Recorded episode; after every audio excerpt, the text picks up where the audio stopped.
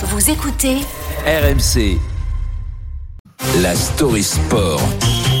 avec Thibaut Texer. Bonjour Thibaut. Après 15 années sous la tunique tricolore, Karim Benzema met un terme à sa carrière internationale, 15 années en pointillé. Karim Benzema. Pourquoi maintenant? Écoutez, euh, on s'est vu. On a discuté longuement. J'ai eu une longue réflexion pour en arriver à prendre cette euh, décision-là euh, aujourd'hui. 18 mai 2021, Didier Deschamps rappelle Benzema en bleu. Presque six années se sont écoulées depuis sa mise à l'écart euh, en raison de l'affaire de la sextape. À l'époque, la décision émane du président de la fédération, Noël Legrette. J'ai informé euh, Didier Deschamps. Aujourd'hui, Benzema n'est plus sélectionnable. Et c'est le début d'une guerre de communication entre le joueur et la fédération. En 2016, dans une interview à la presse espagnole, Benzema accuse le sélectionneur d'avoir cédé à une partie de la raciste de la France. Le fossé se creuse. Ah ça j'oublierai jamais non parce que ça c'est pas c'est pas mon rôle de sélectionneur moi je fais des choix euh, par rapport à des critères euh, bien définis mais pas cela. S'ensuit des attaques, notamment de Benzema à propos de Giroud. On ne confond pas la F1 et le karting. Et je suis gentil. L'affaire du karting, et s'il montre de belles choses sur le terrain, du côté de la fédération, le message ne change pas, nous sommes en 2019. C'est un très bon joueur, Benzema. Mais l'aventure France est terminée.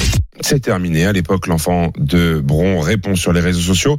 C'est moi et moi seul qui mettrai un terme à ma carrière internationale. Et c'est finalement hier, jour de ses 35 ans, lendemain de défaite des Bleus en finale de Coupe du Monde.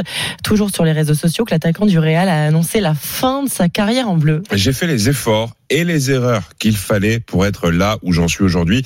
Et j'en suis fier. J'ai écrit mon histoire et la nôtre prend fin. C'est ce qu'explique le Ballon d'Or 2022. Après 97 sélections, 37 buts, 3 euros de Coupe du Monde et un seul trophée en bleu, la Ligue des Nations en 2021. Je sais pas, il y a, il y, a, il y a quelque chose. Je comprends pas pourquoi il, il revient pas alors qu'on a besoin de lui, qu'il décide de partir, c'est c'est dommage. Pour moi, c'est un peu un gâchis en équipe de France. Je sais pas si c'est une histoire d'amour un peu ratée ou s'ils n'étaient pas forcément sur les mêmes chemins, sur les mêmes rails. C'est dommage. Voilà.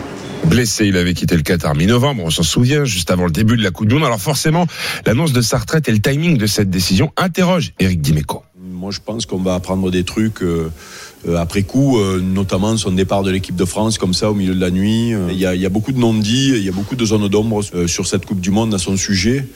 On pensait l'histoire réglée après son retour en bleu l'an dernier. Il n'en est rien. Beaucoup de questions restent en suspens. Ben, On reste sur notre fait parce qu'on aurait voulu voir Karim Benzema dans- une équipe de France qui tourne. On peut avoir, on peut avoir des regrets, euh, petit sentiment de gâchis, c'est ça, ouais. Benzema et les Bleus, l'histoire d'un amour contrarié entre un joueur incompris et une fédération encore pleine de secrets.